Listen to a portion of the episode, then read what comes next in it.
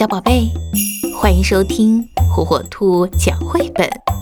今天火火兔要给小朋友们讲的绘本故事，名字叫《胡萝卜种子》。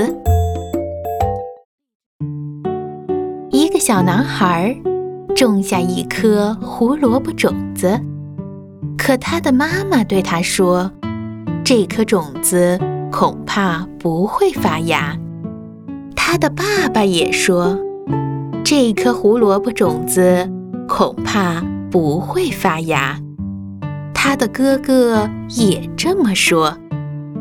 但是小男孩仍然把种子周围的杂草拔掉，然后给它浇上水。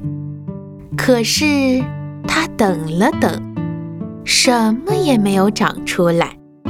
他就又等了等。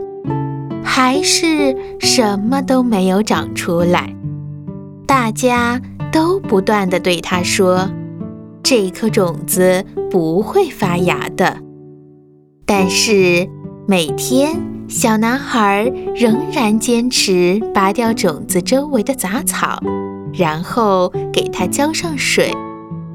终于有一天，一颗胡萝卜长出来了。就如同小男孩早就知道的那样，